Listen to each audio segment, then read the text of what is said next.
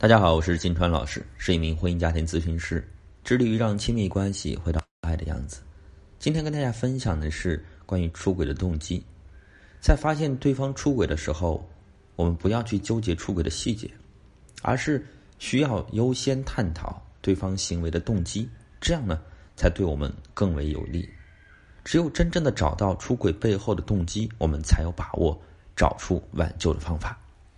今天。不多去探讨道德层面的问题，也不为出轨找任何借口，错的就是错的，只是想从客观的角度啊去分析那些各式各样的出轨背后的含义。第一种，我想探讨的是习惯性出轨。在过去的案例当中，我们会看到有一些男人呢，他是不间断的出轨的。这些总是在出轨的人啊，不是因为婚姻和原生家庭出现问题才出轨的，而是出轨已经形成了一种习惯。或者说是一种生活状态，为什么会形成习惯性出轨这种状态呢？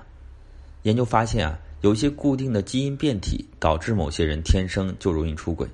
携带有习惯性出轨基因的人，配偶关系无法维持很久，不到一年的时间就会发生外遇行为。同样的，他身边也都是和他类似的人，并且当外遇被发现的时候呢，他们不会有任何心理上的负担，会认为这是正常的，不会。但因为出轨这件事情就做任何补偿，这大概可以理解为啊，他们的三观已经发生了扭曲。这类人啊，很难有稳定的婚姻关系，甚至多为不婚族。万一我们不幸遇到了这种出轨行为的男人呢，我们一定要做好心理建设，建立自己的底线，尽快处理或者认清这段关系，将自己的伤害降到最低。二种要探讨的是精神缺失和创伤型出轨。人是出于一种强迫性的渴望而出轨，他们需要不断的蜜月期或者新鲜的性的刺激来满足自己对性和爱的渴望，而在更多的时候呢，出轨是出于各种各样的其他的渴望，比如说渴望被关注、渴望重拾信心、渴望被人需要。出轨不过是一种手段，是为了解决出轨以外的问题，是一个人在生活中的其他问题导致的行动和负面表达。这也是我们在咨询中常常遇到的情况。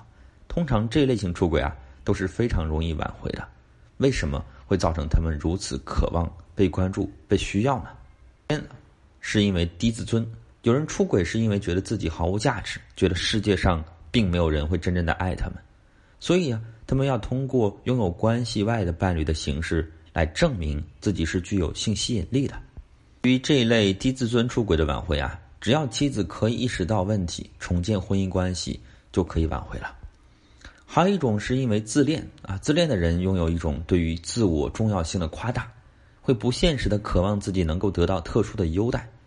在有些时候啊，他们需要通过吸引他人的程度、性伴侣的数量、出轨的对象的外表和地位，来证明自己的重要性，而不是真的被出轨对象吸引了。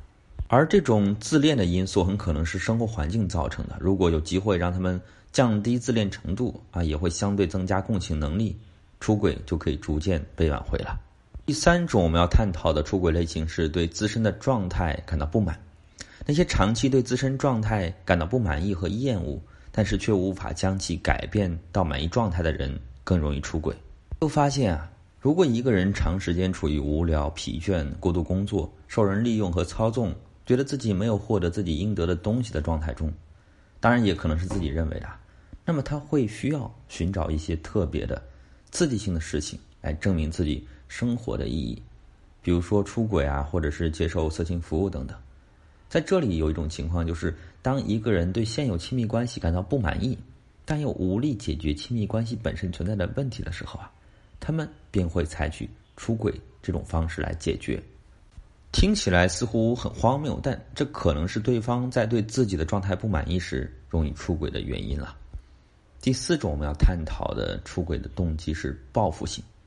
当然，也有少数人选择出轨是为了让关系破裂，因为原有的关系已经无法持续，但又无法和平的分开，因此啊，他会采用这种极端的方式来让关系变得无可挽回。这人啊，需要伴侣不断的鼓励和肯定，只有让他重新振作起来，重新找回自己，也就能够解决出轨问题了。那我们要要探讨的是比较典型的一种啊，也比较常见的一种叫中年危机型出轨。什么叫中年危机型出轨呢？有两个独立的中年危险期啊，常常导致出轨事件的发生。第一个是空巢的危机，第二个是高峰期的危机。什么叫空巢危机呢？